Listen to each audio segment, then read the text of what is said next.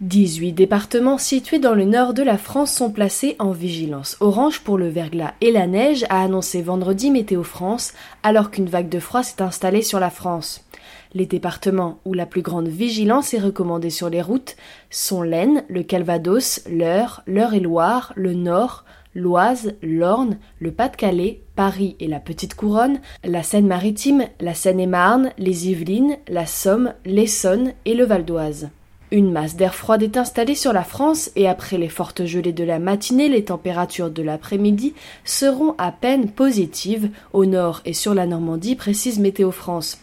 En soirée et la nuit prochaine, les températures vont de nouveau redevenir fortement négatives, ajoute l'organisme de prévision.